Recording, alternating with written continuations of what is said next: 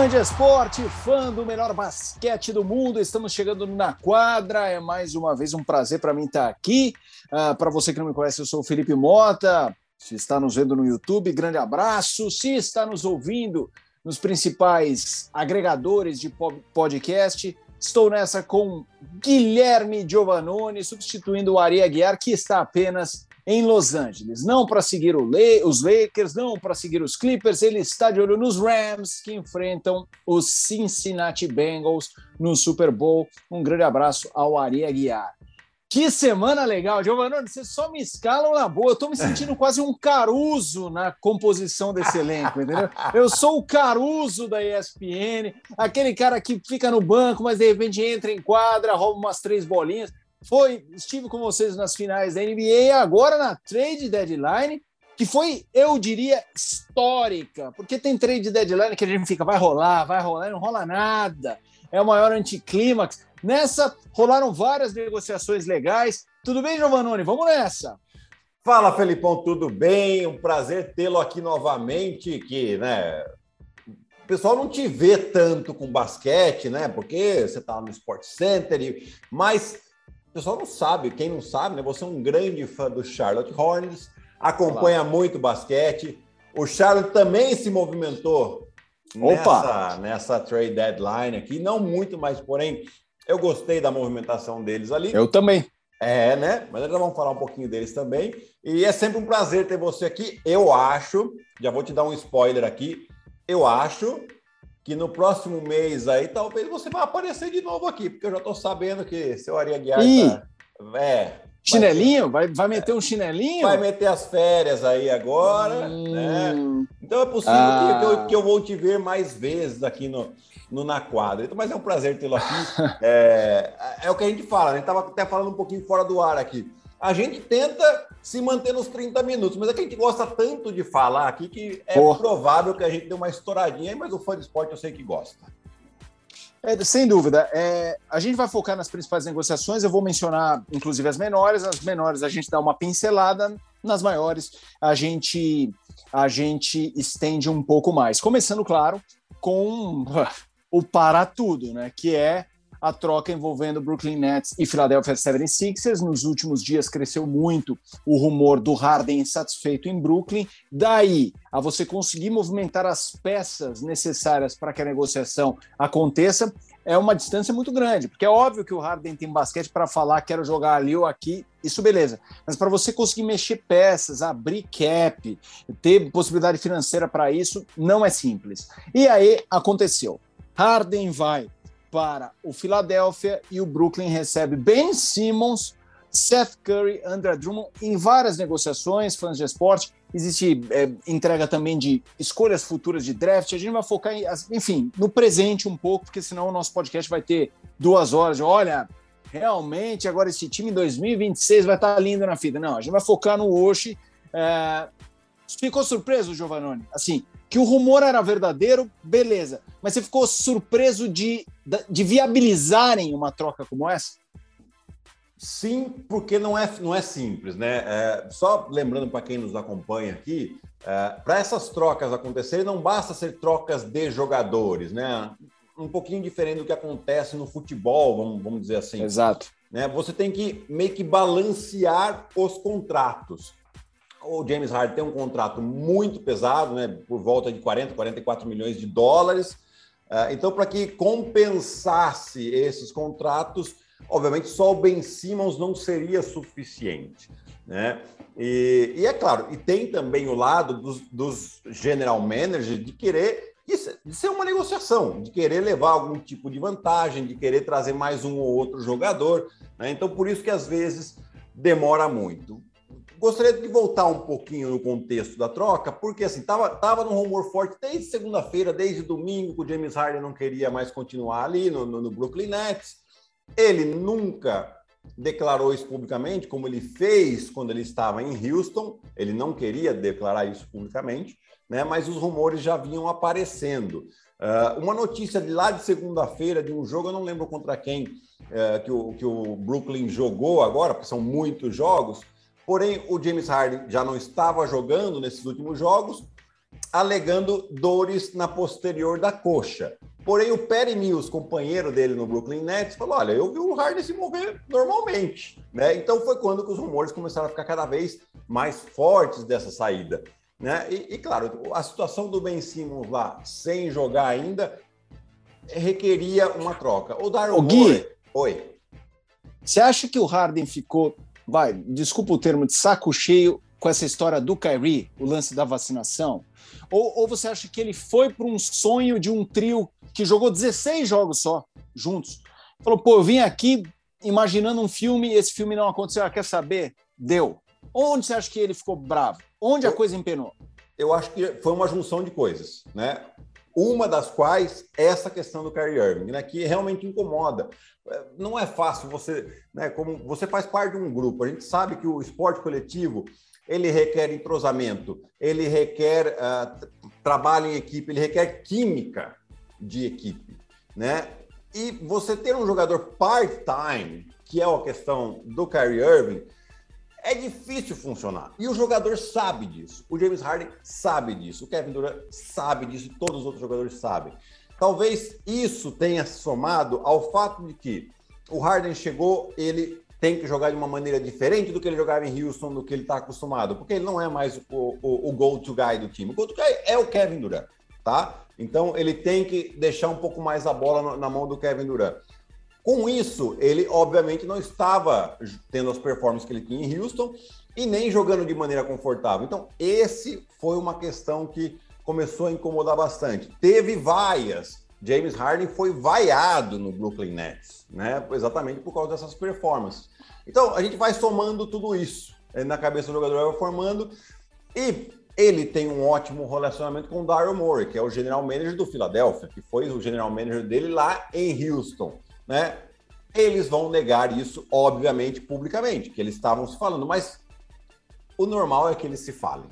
Tá? Eh, são pessoas que criaram um relacionamento profissional desculpe, muito longo, né? E, e, é normal que eles se falem, né? Então, vou, provavelmente foi somando isso a possibilidade dele se juntar ao Joel Embiid, que é um jogador mais interior, não é um jogador de perímetro como Kevin Durant, como Kyrie Irving, que é, requer protagonismo. Então, você soma tudo isso, James Harden. Mas aí, aí te faço uma pergunta. Hum. A gente lembra em Houston que o, o, Harden sempre se deu bem como pivôs, por exemplo, como capela. Um, um, finalizador, ele chama três caras, joga ali uma bolinha, vem o um cara e crava. O Embiid é um cara que fica com a bola na mão muito tempo e está numa corrida incrível para disputar MVP. Perfeito. É, não estou não tô falando isso que eles não, não, não vai dar química, não vai dar encaixe. Pelo contrário, potencial para isso dá. E o que me chama a atenção é que o Philadelphia continua com peças de apoio boas, como por exemplo Tobias Harris. Uhum. É, pergunta 1, um, para você, Embiid e Harden encaixam? E pergunta 2, com a consolidação nessa trade, Filadélfia é o favorito no leste? É, pergunta 1, um, encaixam, porém com ressalvas. Porque é claro, é, o Jay, o Harden, ele assim como ele chegou no Brooklyn e já sabia que o time era do Kevin Durant, ele vai chegar no Philadelphia sabendo que o time é do Joel Embiid, ainda mais com a temporada que o Embiid está fazendo, e ele sabe que, o, que agora o novo companheiro dele está brigando pelo MVP. Então, o jogador tem que entender isso também, porque senão ele já quebra a química do time na chegada. De cara. É, na chegada. Então, ele sabe disso. Acredito que vamos ter muitas situações de jogo de dupla que eles vão saber explorar. James Harden com o Joel Embiid, jogo de pick and roll. O que, que a defesa vai fazer? Vai trocar? Vai ser uma situação difícil, porque você vai ter desvantagem próximo da cesta e longe da cesta. Você vai ajudar? Vai fazer uma dobra forte? Você vai deixar o Joel Embiid livre. Né? Então, vão trazer problemas sim para as defesas adversárias. Né? Ah, aonde que vai estar o problema, a meu ver? É, no ataque, acho difícil, acho que eles vão se, se, se, se encontrar, porém, defensivamente.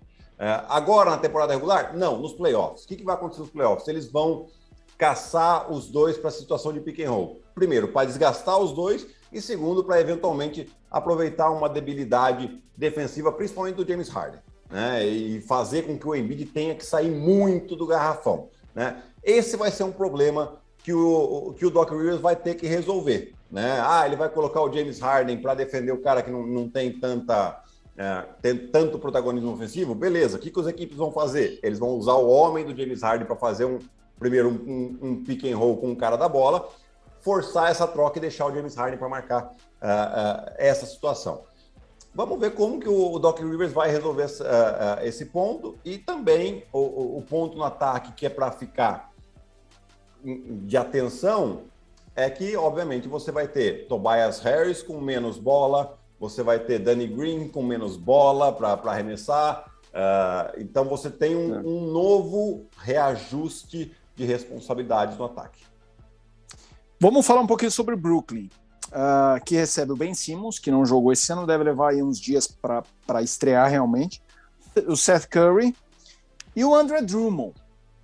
Aqui eu acho o seguinte: o personagem principal é o Ben Simmons, mas o Curry é um jogador que estava na rotação no Philadelphia como titular com minutagem alta. O Brooklyn tem, vai, Perry Mills e tal, são jogadores meio parecidos, mas eu acho o Curry que tem mais repertório.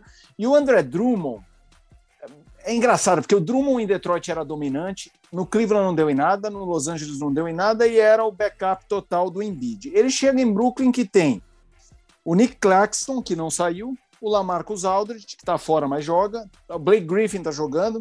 Então também não sei se o André Drummond vai para Brooklyn para jogar 30 minutos. Não, não sabemos. O que, que você imagina? O Durant está fora. Kyrie é o que você falou, está jogando meia só fora de casa. Perderam do Washington ontem, aliás. Que jogo do Raulzinho. É. É, é, eu queria que você falasse como é que você imagina o Brooklyn. É, o Brooklyn, particularmente, eu acho que eles. É, levam, né? Se a gente tem que falar quem ganhou nessa troca, para mim o Brooklyn ganha né? Pelo fato de que, obviamente, você tem, primeiro de tudo, um jogador que não, que não quer mais ficar ali, então você tem que resolver esse problema. É, manda né? embora, é. Exato, né? Então você tira a maior vantagem possível disso. A chegada do, do Seth Curry, eu já vou falar do Ben Simmons, tá? Mas a chegada do Seth Curry, eu gosto muito porque é um jogador que é, ele não é tão bem, ele não é tão valorizado por ele ser primeiro irmão do, do, do Stephen Curry, é. então ele acaba sempre com aquela, aquele rótulo do irmão, né? Do, do, em vez de primo próprio. Do, irmão, irmão ruim, né? É, do irmão exatamente. ruim, porque o outro é o gênio. É. Exatamente, né? Mas é um cara que está jogando há alguns anos já. Uh, muito bem, com ótimo aproveitamento, principalmente de três pontos, que é a especialidade dele. Né? Então, eu acho que ele encaixa muito bem nesse time. O André Drummond, eu sinceramente acho que ele vai ter muito pouco espaço, se é que ele vai ter espaço. Porque se a gente, a gente quando a gente pega o, o Brooklyn, quando ele estava jogando completo, com Kevin Durant, com Joe Harris, uh, que também está né, tá machucado, deve voltar ainda essa temporada, uh, o, o Blake Griffin tinha saído da rotação. Né? Então, o Blake Griffin era o cara grande, com o arremesso de fora, tinha saído da rotação. Estava jogando mais o Lamarcus Aldridge. Né? Eu acho que até nesse primeiro momento, talvez o André Drummond tenha espaço pela situação emergencial que a equipe vive em questão das lesões. Mas eu Sim. acho que na, na hora que for afunilando, que os jogadores forem voltando, eu acredito que ele vai ter muito pouco espaço. Por quê? Porque o Steve Nash é um técnico que gosta de trabalhar com muitas trocas defensivas. Se você tem o André Drummond em quadro, nas trocas defensivas é onde os adversários vão atacar né? principalmente chegando em playoffs. E aí eu já, já, leva, já me leva a falar um pouco do Ben Simmons, porque eu sinceramente Sim. acho que quando chegar nesse momento em que o time estiver completo e no momento de playoffs, a chance da gente ver o Brooklyn Nets jogando num quinteto de small ball com uh, Kevin Durant, Kyrie Irving, uh, Joe Harris e aí um entre Seth Curry ou Perry Mills, esses quatro, mais o Ben Simmons na posição que seria Sim. de cinco, é muito grande. Né? O Ben Simmons ele tem que, ele precisa desse espaço que ele não tinha na Filadélfia, porque era ocupado pelo Joel Embiid. Pelo Embiid. Né? Então você vai ter muito espaço para o Ben Simmons bater para dentro e quando a defesa se fechar nele, ele é um bom é. passador. Você tem quatro arremessadores. Né? Então, não, e ele é um ótimo defensor, né? Exatamente. Ele, ele, não é um bom, ele não é um arremessador, mas ele é um ótimo defensor. Ele é um, e é um defensor que pode defender caras grandes também. Sim. Né? Então sim. você, você é, é, olha só a, a, possibilidade que vai ter o Steve Nash com o Ben Simmons no time. Aí, é claro, a gente vai ter que ver em quais as condições que ele está. Obviamente que ele estava treinando, mas está fora de ritmo de jogo. Tem quase 10 meses que ele não joga, né? Oito, nove meses aí que ele não joga. Mas o ritmo ele vai pegar, ele vai ter dois meses para pegar esse ritmo de jogo para chegar bem nos playoffs. Então, para mim, o, o, Brooklyn levou uma vantagem por causa de todo esse contexto que foi colocado aqui. Vamos lá, a gente vai seguir. A, é, realmente tem muita troca e, outras importantes, algumas nem tanto. Mas eu vou hum. citar e jogo para você dar uma palhinha. Vamos lá, uma que envolveu quatro times que, para mim, é, o Sacramento mandou Bagley, Marvin Bagley para Detroit. O Detroit mandou Trey Lyles e o Josh Jackson para Sacramento. O Milwaukee Bucks, Semi Odile e o Rodney Hood para os Clippers. E os Clippers mandam o Ibaka para o Milwaukee Bucks. Aqui eu queria pontuar duas coisas. Uma palhinha para você. Marvin Bagley, que é conhecido mais por ser o segundo pique de um draft cheio de talento que ele veio na. Meu Deus. Fico pensando, o cara que drafta Marvin Bagley em segundo, na frente de Luca Doncic e Trae Young, mas tudo bem. É, no, no, Detroit, no Detroit, acha alguma relevância lá? Cai num time ruim, vai jogar ou. Não, eu, primeiro que o Marvin Bagley tem muito problema de lesão também, né? Então ele precisa ficar em quadra, né? Primeiro de tudo. Uh, segundo, é, eu acho que não, não, não, muda muito, não é uma coisa. Dessa troca de quatro equipes, eu acho que assim, uma, um ponto que pode ser relevante é o Ibaka, que ele pode ajudar realmente uh, o Milwaukee Bucks, desde que ele esteja saudável. Né? Esse é o um grande ponto aqui. É, mas do, do resto, assim, eu não, não, vejo nada muito relevante que possa realmente trazer algum ganho para uma equipe ou outra. Aqui tem uma troca pequena, mas que para mim é interessante, que é assim, o Toronto mandou o Dragic para o Spurs, ao que tudo indica o Spurs vai uh, jogar no mercado, especulam Miami e Dallas como destinos para o Dragic. Mas o, o, o, Toronto pegou o Tadeusz Young, e aqui é uma coisa que eu queria falar que eu acho interessante. Eu gosto muito do Tadeusz Young como jogador de rotação, é muito versátil. E esse Toronto, ele tá embalado, uh, Gui, e ele é meio bizarro. Porque assim, ele tem o Van Vliet de, de PG que não jogou ontem, Uhum. E, e, ele não aposta em ninguém reserva. A sensação que eu tenho é que eles têm jogadores muito parecidos, de, biotípico, de biotipo parecido, muito versáteis, mas muito iguais. A sensação que eu tenho é que ele tem cinco jogadores meio iguais e o Tadeu Young entra nesse bolo que é assim. É, o Gary Trent, ok, não faz muito parte disso. Ele é um arremessador que está numa fase incrível, fez 42 pontos ontem. A gente está gravando esse podcast na sexta-feira. É, Aí ele tem Siakam, que tá jogando demais. Uhum. Ele tem o Diano Nobi. Ele tem o Scott Barnes, que é um cara que não deve ser novato do ano, mas está na discussão. É, e daí, quando o Van Vliet sai, coloca um pivô Precious Atua, que eu acho grossão. Aí tem Chris Boucher, aí tem Kim Burt, só pivô. Uhum. E aí vem um Tadeusz Young, que é um cara que pode jogar de 5, de 4, de 3, tem esse perfil de ser esses caras grandes, mas com passe. Sim. Que, você acha que o Toronto, que está numa arrancada, ele aposta nisso, num basquetebol de caras meio parecidos, mas são capazes de fazer as, todos os fundamentos do basquete? Olha, eu tô, tô, tô dando uma. Tô, né? Você vê que eu tô olhando para cá, que eu tô dando uma olhadinha nas, nas, estatísticas do time do Toronto. Porque assim, eu, eu, é um time que eu gosto de ver jogar, porque eu acho que coletivamente joga bem. Eu gosto muito do Nick Nurse, da maneira com que ele monta e com que ele treina seus times. É, porém, tem um ponto que eu não gosto muito dele, que ele joga com 7. Ele, ele mata os caras. Ele mata os caras. Se a gente pega a média aqui, e eu tô puxando exatamente minutos, isso. 38. 38, é. 37, 35, 37, 36. Esses são os cinco que mais jogam. É, essa é a minutagem. Depois vem, aí cai para Boucher, que tem 20 pontos. Uh, aí você tem o, o Precious Achua, que joga 20 pontos, ou 20 minutos, desculpa. Tem 23 é. minutos o Precious Achua. Então ele joga com sete jogadores. Né? E aí, quando ele precisa, ele enfia lá um Watanabe na rotação, ele enfia um DJ Wilson, nem, nem tá jogando, mas o, o Mihailuk uh, também joga Sim. um pouquinho.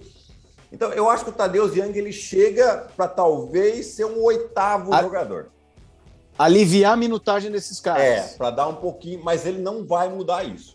Né? Ele, ele tem um Fred Van Vliet jogando de maneira espetacular. O Scottie Barnes, que é o, o calouro, que eu adoro ver esse cara jogar. Eu acho que ele tem uma intensidade Também. muito boa, é um jogador atlético.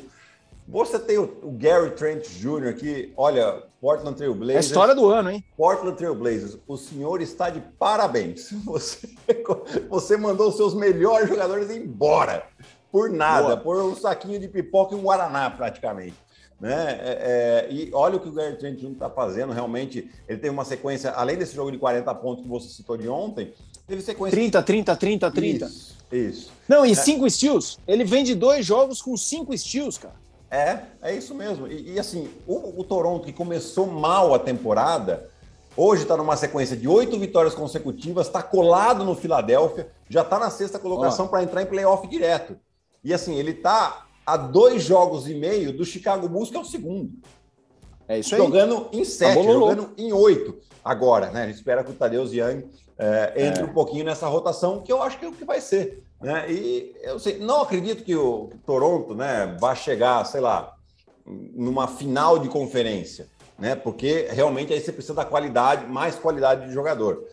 Mas o que eles estão fazendo aqui já é uma coisa, para mim, fora do, oh. do comum. E, e assim, já coloca Nick Nurse, a meu ver, para brigar para candidato técnico do ano. Acho que não ganha também, mas você tem que, você tem que mencionar o cara. Seguinte, uma troca também menor, mas tem um jogador é, importante, menor assim, que é a do Boston com o, o Spurs. Derek White sai do, do, do San Antonio, vai para Boston. O, o, Spurs recebe Josh Richardson, que eu acho um bom jogador, o Romeo Langford, mas o, o San Antonio está nessa mentalidade de investir em jovem, não sei até que ponto vão ser usados. Mas o Derek White chega, a gente vai falar daqui a pouco do, de quem saiu em outras negociações do Boston, por exemplo, Dennis Schroeder. Então a gente tem uhum. Smart, a, a, a, rotação titular: Smart, Jalen Brown, Tatum, uh, Horford e Robert Williams. Uhum. O Boston estava péssimo, perdendo uns jogos terríveis com 20 pontos de vantagem, agora embalou de novo. E chega um cara que o Josh Richardson, o Langford, eles tinham minutagem. O Richardson não estava jogando mais de 20 minutos. Então eu li Sim. muita gente falando assim: ah, agora o Derek White vai morrer em Boston. O, o próprio Schroeder jogava 20 minutos. Então minutagem ele tem. Sim. E eu gosto muito do Derek White, tanto no ataque quanto na defesa. Qual o impacto desse cara num time como o Boston pensando em playoff? Eu acho que ele vai trazer, talvez, eh, a mesma qualidade, um pouco menos, talvez, ofensiva do que tinha o Dennis Schroeder. Porém, o Dennis Schroeder é um jogador muito inconstante. Né? Você tem Total. jogos que ele, que ele faz 40 pontos e você tem jogos que ele faz 8, 6 né? Uhum. E, isso para qualquer técnico é, é, assim, é uma, né? É a última coisa que o cara quer é um cara desse, né? Por mais qualidade que ele tenha, porque ele, ele não sabe o que o jogador vai dar naquela noite para ele, né? E isso para o técnico é, é ruim, né? Você tem que ter uma ideia mais ou menos. E inclusive eu acho o Boston realmente vem crescendo. Uh, eventualmente nos playoffs, eu acho que ele pode até mudar esse quinteto ele jogar com, com, um cara grande só, não com o Al Holford e o, o Robert Williams. O Robert. Colocar o Derek, o Derek White como um armador titular. Sim. Entendeu? Porque assim, Sim. ele abre mais a quadra, né? É, então, Total. É, eu acho que eventualmente pode acontecer isso. E aí você tem essa garantia de um, de um jogador muito mais constante, mais Uh, que tem um, um, na carreira em médias de 34% nas bolas de três, esse ano um pouquinho menos, né? Mas assim, 14 pontos de média. É, é um Rouba jogador... bola, dá toco. É, pois é. É um jogador que tem sim uh, qualidade é, para levar esse, esse, esse Boston Celtics que um pouco, né? Assim, a gente tendo paciência com o Emil Doc. O Emil Doc é um, um, técnico estreante, já muita experiência como assistente, mas estreante. Ele teve dificuldade um pouquinho, agora aparentemente ele encaixou o time. Né? E, e o Boston vem se recuperando muito bem, já está começando a brigar também aí para ter, para entrar no playoff direto. Né? Então, tá, Sim, tô, tô essa briga tá boa. Puxando rapidamente aqui de novo a classificação, mas uh, Aqui, ó, tá em sétimo, já tá coladinho ali também no Toronto. Passou né? o Brooklyn. Passou o Brooklyn e tá em queda livre, né? Mas é, um monte de coisa acontecendo. Eu acho que o Brooklyn ainda se recupera e, e vai brigar também por esse sexto lugar. O, o Giovannone, tem uma troca envolvendo a minha franquia, uhum. que é, é uma palhinha, claro, mas também envolve o Washington, que vai merecer uma outra troca gigante ontem, que muita gente não esperava. Mas vamos lá, Montrezl Harrell sai do Washington, vai para o Hornets. Uh, Ish Smith e Vernon Carey vão para o Washington. Uh, focando no Hornets, uh, embora, como a gente vai falar na sequência, o Dean Weed saiu do Washington, então o Ish Smith e o Raulzinho provavelmente vão dividir essa minutagem como armadores nessa uhum. reta final do Washington. Uh, Harrell, não acho craque, admito, não acho craque. E para uhum. mim não é um cara que tem talento para ser é, pivô titular em nenhuma franquia, mas como piloto, é, como pivô reserva, ele é um cara que traz muita intensidade e a marca dele é, é um pivô veloz. E a marca do Hornets, com Lamelo, Miles Bridges, Ubre, Hayward, que está machucado, é um time rápido, é o líder ou segundo na liga em, em pace, em ritmo de transição. Qual a importância do Montrezl Harrell nesse time acelerado que é o Hornets? É, eu concordo com você. Não é um craque, é, não é um jogador para ser pivô titular, porque não tem centímetros para isso também. É, porém, é um jogador que tem ponto na mão. E assim, ele vai, ele vai completar muito bem o Plumlee, né? Porque o Plumlee é exatamente o contrário. É um jogador alto, de boa defesa, sem ponto na mão, né? Um pouco mais pesado. Né? Então, aí você vai dar a opção para o Borrego ali, que é o técnico do time, falar, opa, o que, que eu estou precisando hoje? De centímetro e um pouco mais de pancadaria? Ou eu estou precisando de, de, pontos e rebotes ofensivos? Então ele vai ter essa opção. Né? E eu, eu uhum. gostei, eu gostei desse movimento do Charlotte, que, que mostra que tá, que continua ambicioso para a temporada. Né? Eles estão num momento difícil, seis derrotas consecutivas, porém é um time bem divertido de se ver jogar, gosta de correr, você tem aí o Miles Bridges, você tem o, o Lamelo, que, que, são jogadores que, né, você vai pelo show até mesmo pro ginásio, né, Exato. o jogo deles, né, e você traz um jogador que tem um pouco mais de ponto na mão, que, que vai completar bem o elenco. Vou falar uma bobagem, que isso não conta nada para basquete, mas o Hornets hoje é o time que mais. Uh, não fiz esse levantamento, mas eu acompanho as 10 jogadas da, do dia. Segunda-feira, 10 jogadas. O Hornets tem sempre duas, três jogadas. Assim, é um time muito legal de ver. É. Assim, Lamela, Miles Bridges, Jesus. Mas vamos lá. É, continuando no Washington agora. Porque teve um grande movimento ontem, que foi a ida um pouco inesperada. Essa, essa... Havia rumores do Washington se mexer, mas pouca gente imaginou o Porzingis ser um, um nome nessa trade deadline.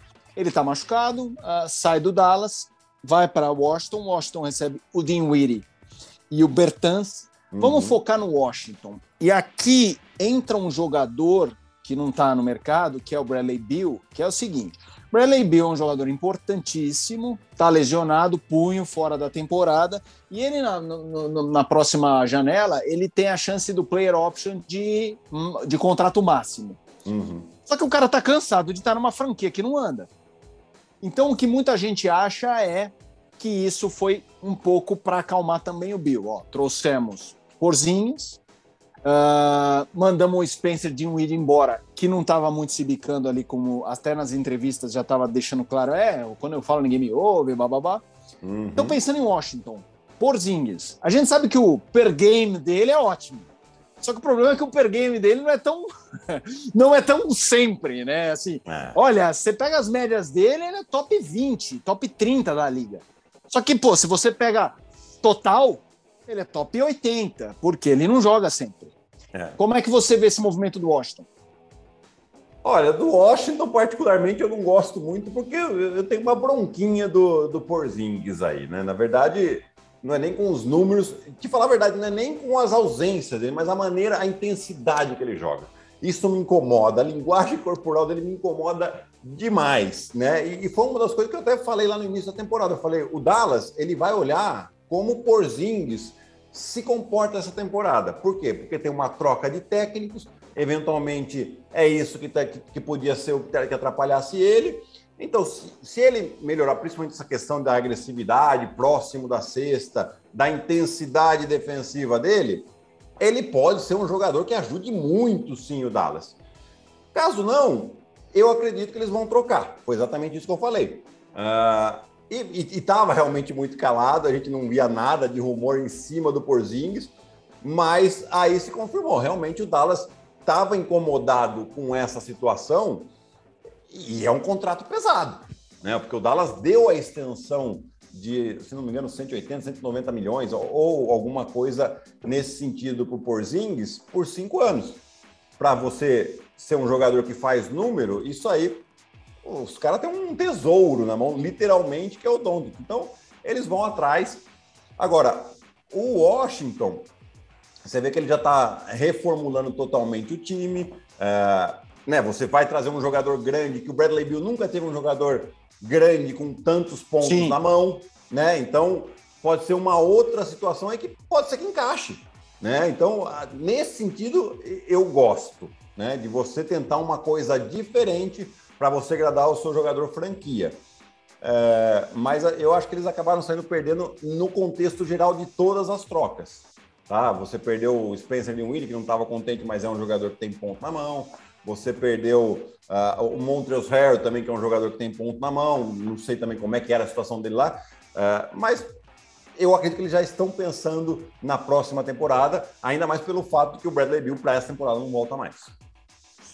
Vamos, vamos pro lado do Dallas, que aí a gente tem um Doncic que ontem fez 51 pontos, um monstro, mas também vamos combinar. Se você pega ali o, o elenco do Dallas, pô, é difícil, né, meu? É tirar petróleo ali. O Doncic é. é um cara que num time que tem, se ele tivesse um franchise ao lado dele e mais uns quatro coadjuvantes bons, quem pega? Agora é ele Brunson, que tá jogando ótimo, mas é o Brunson.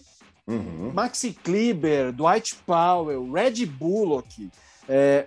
Aí vai o Dean Weedy lá, num time que tem Doncic, tem o Brunson jogando bem, tem ponto na mão, mas vai dar, vai dar match esse encontro? É, é, é vou até fazer uma, uma, uma análise um, um, pouquinho mais longa, Felipão, porque é o seguinte: o Dallas ele começou a jogar melhor quando? Né? quando o Doncic se machuca, não quando ele se machuca, tá? Vou chegar no contexto. E o Brunson, ele vira titular. E ele começa a fazer jogos de 20, 30 pontos e, e começa a ter um protagonismo muito grande no ataque. Quando o Doncic volta, o Jason que não põe ele no banco, ele coloca os dois para jogarem juntos. E aí é a transformação Sim. do Dallas. Por quê? Porque é claro que o Doncic vai ter muito tempo a bola na mão, mas ele estava ficando demais. Quando você tem o Bronson Sim. do lado, você começa a tirar um pouco dessa pressão de cima do Donte e você tem um outro jogador com capacidade de criação. Nisso eles abriram muito mais o ataque. E detalhe, o Donte continuou, começou a fazer até mais pontos do que ele vinha fazendo. Ele começou a jogar, Sim. inclusive, melhor a partir daí. Liberou, né? Liberou. Uh, você, o que, que aconteceu agora? Você tirou o Porzingis, que era um cara grande que arremessava de fora, uh, porém com baixa intensidade. E você traz um Bertans, que é um cara grande que arremessa de fora, que estava fora da rotação lá. Mas o Bertans, eu até estava puxando aqui as estatísticas deles, no primeiro ano dele em Washington, ele teve média de 15 pontos e 42% Sim. arremessando de três pontos. Né? Então é um jogador interessante, é um jogador que Sim. vai abrir essa quadra da mesma maneira que o Porzingis abria para o Doncic, né? vai manter os arremessos de fora, que era o que mais Porzingis fazia, e você tem mais intensidade. E além disso, você traz um cara de criação também na armação que vai sair do banco, que é o Spencer de Weed, que nessa função fazia muito bem lá no Brooklyn Nets. Né? Então, você, beleza, você perde um jogador eventualmente franquia, porém você, o seu outro jogador franquia que ficou, você armou melhor para ele. Então, eu gostei do Dallas. Né? E, e tem tudo, é um time que nos últimos anos sofria defensivamente, esse ano melhorou né? E o ataque eles estão ajustando agora. É claro, é suficiente para chegar numa final, até numa final de conferência? Eu não acredito. Mas uh, você já tem uma base muito boa para você convencer mais uma, um outro jogador franquia para vir na temporada que vem. Vamos lá, uma troca pequena, mas que vale mencionar. Uh, Houston manda o Daniel Tais para o Boston e recebe o Canter, né, o Enes Canter Freedom e o Dennis Schroeder. A especulação é que Schroeder mal deve jogar no Houston, pode ser envolvido. Você vê o Schroeder no mercado? Algum time algum time que precise de pontos e um jogador que venha do banco, eu acho que pode pode se interessar. Não vi nenhum rumor ainda, né? Eventualmente até não, não, não, acredito também, mas vai que dá uma louca lá no Toronto e ele busca um, um Schroeder só para ter um pouquinho mais de, de, de rotação. Uh, Verdade. O, o Enes Kanter já foi cortado também, né? já foi inclusive foi. anunciado. Uh, acho difícil o Enes Kanter achar time agora, não só pela qualidade, mas também por questões de posições políticas dele é, que ele né, ataca um parceiro muito grande é, da NBA, que é a China, né? Ele faz isso com muita frequência. E, né, um pouco a gente vai olhar e vai. É difícil, a meu ver, que ele consiga um time. Vamos lá. agora a gente vou voltar em duas trocas que foram anteriores ao dia de quinta-feira, mas que foram importantes. A primeira que pipocou grande foi o Caris LeVert sair do Indiana e para o Cleveland.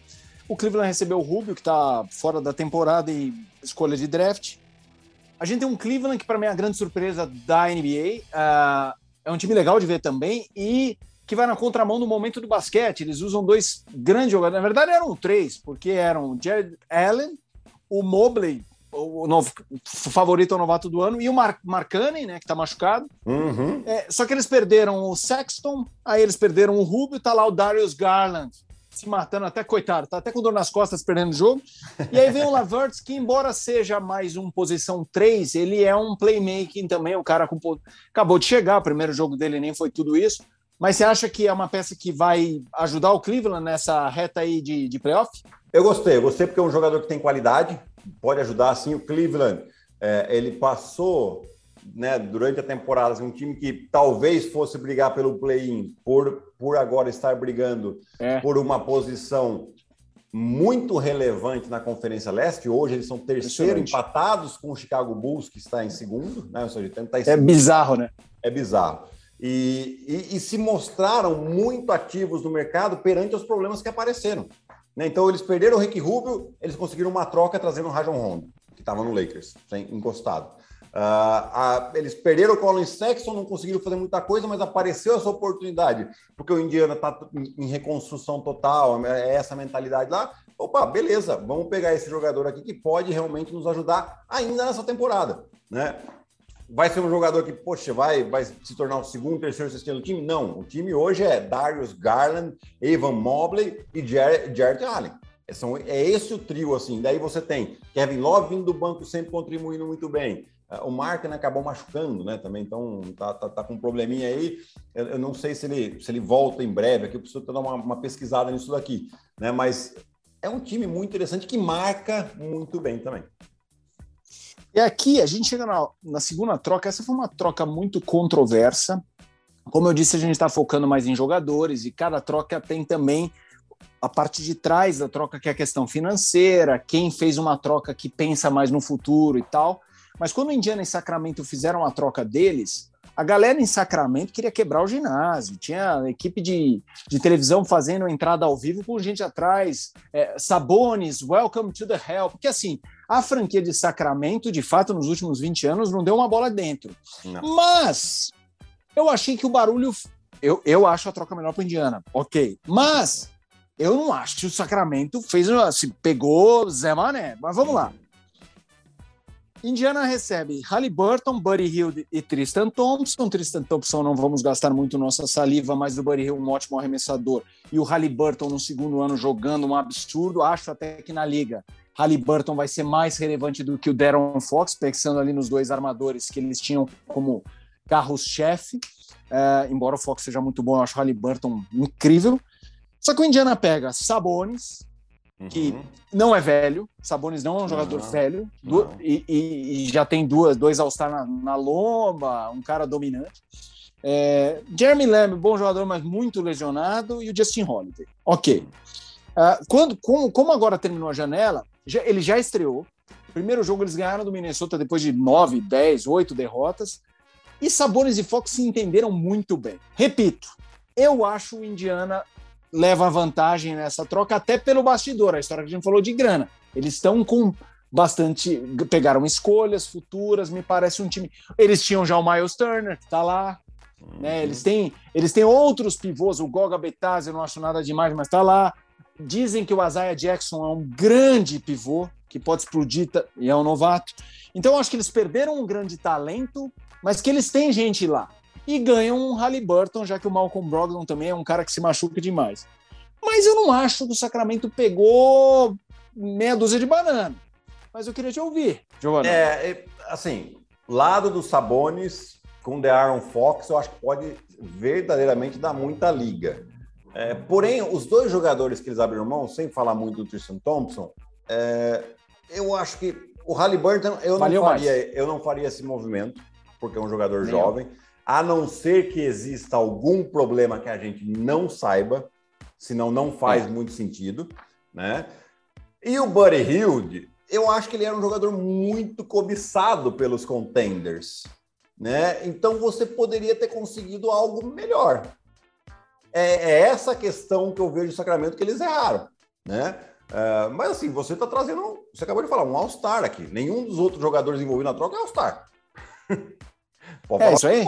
né? Então, o único é jogador All-Star aqui é o Sabonis. E que assim, essa temporada com uh, múltiplos triplos duplos, duplo-duplo é quase que toda noite. É um jogador que tem sim qualidade e, e é jovem ainda. Não está não tá nem perto de completar 30 anos.